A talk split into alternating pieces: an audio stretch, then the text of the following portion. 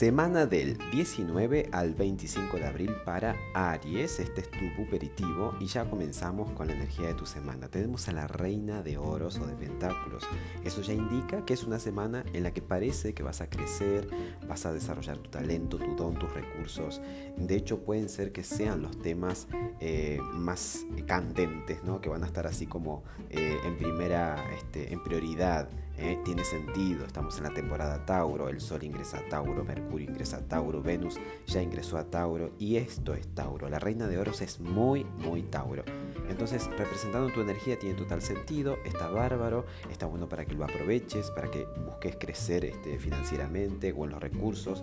También tiene que ver con la estética, el confort, el bienestar. ¿eh? Está bueno que te enfoques en desarrollar todo eso y procures subir a un nuevo nivel. El consejo te lo da el 9 de espadas, que en este caso es una carta que te... O sea, las espadas representan la mente, los pensamientos.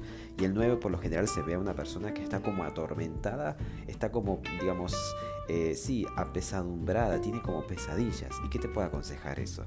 Que no le des entidad a los malos pensamientos, que no pienses que las cosas van a ser como ayer. Ahora la vida te da una nueva oportunidad para que hagas nuevas todas las cosas. Así que que haya pasado algo mal en el pasado no quiere decir que va a ocurrir lo mismo ahora. Eh, de hecho es la oportunidad para que te reivindiques. Así que a no darle lugar a eso, a enfocarse en desarrollar tu don, tu talento, como te digo, lo estético, los recursos.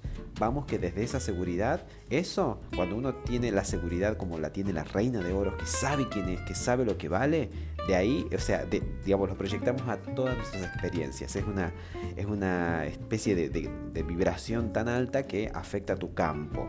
Así que ahí nos enfocamos, ¿no? No damos lugar a los malos pensamientos. Espero que tengas excelentes días y hasta el próximo episodio. Chau, chau.